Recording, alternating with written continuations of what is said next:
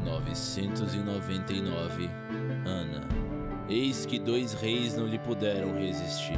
Como, pois, poderemos nós resistir-lhe? Segundo livro de Reis, capítulo 10, versículo 4.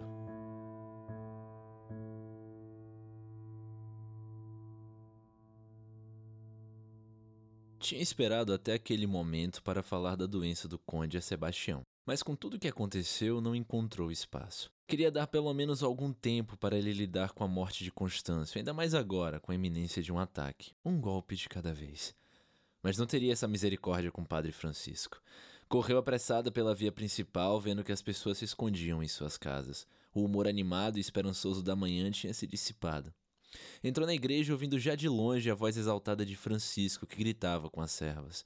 Ele se virou para a entrada ao vê-la passar pelas portas, o rosto marcado pela varíola, contraído de cansaço. O conde foi tocado pela peste, disse Ana. O choque das palavras fez pairar um agourento silêncio.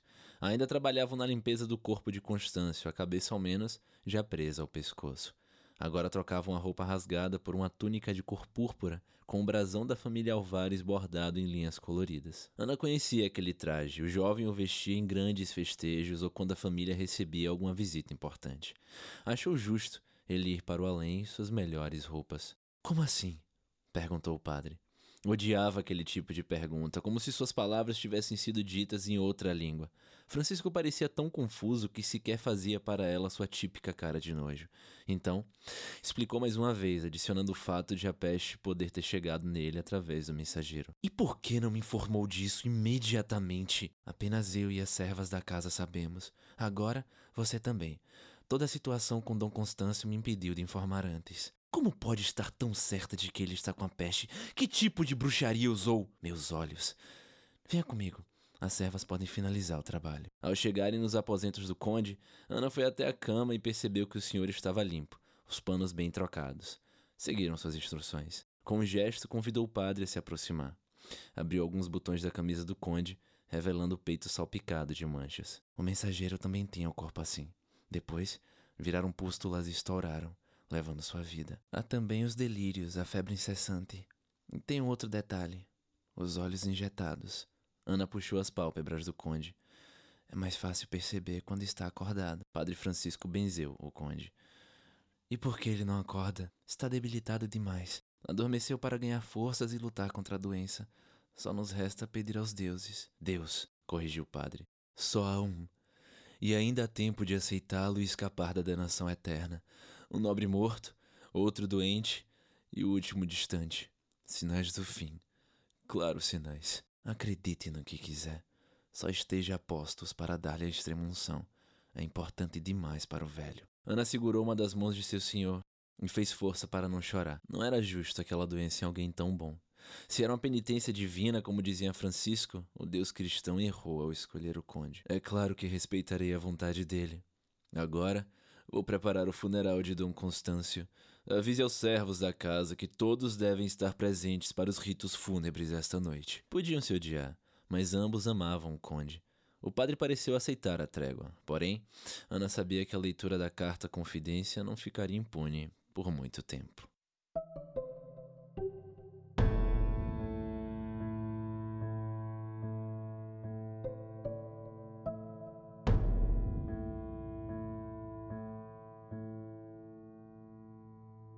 As ruas estavam ainda mais desertas. Até os trabalhos tinham sido abandonados. Ana encontrou apenas beatas já preparadas para o funeral. Apesar do medo evidente por toda a situação que a morte de um nobre representava, suspeitava que elas adoravam os ritos grandiosos, fossem casamentos ou funerais, pois eram as únicas coisas que quebravam a rotina modorrenta. O alojamento dos soldados também estava quase vazio. A guarda se preparava para cumprir as determinações de Sebastião. Ana deu uma batidinha de leve na porta do quarto dele, do jeito que sempre fazia. A permissão de entrada veio numa voz seca. Há algo que preciso lhe falar, disse ela. Mas você não vai querer ouvir. Pode esperar. Já tenho coisas demais na cabeça. Não, não pode. Ana cerrou os olhos para tomar coragem. A peste alcançou o conde. Sebastião permaneceu calado. Ana abriu os olhos e o viu passando a mão na cabeça, esfregando os cabelos. Então, socou a mesa derrubando a vela e mergulhando o quarto na escuridão. Está certa disso? Tão certa quanto sei que o sol vai nascer amanhã. Segundo o padre, o sol pode muito bem não nascer. Tião, uma peste é apenas uma peste. Um ataque é apenas um ataque.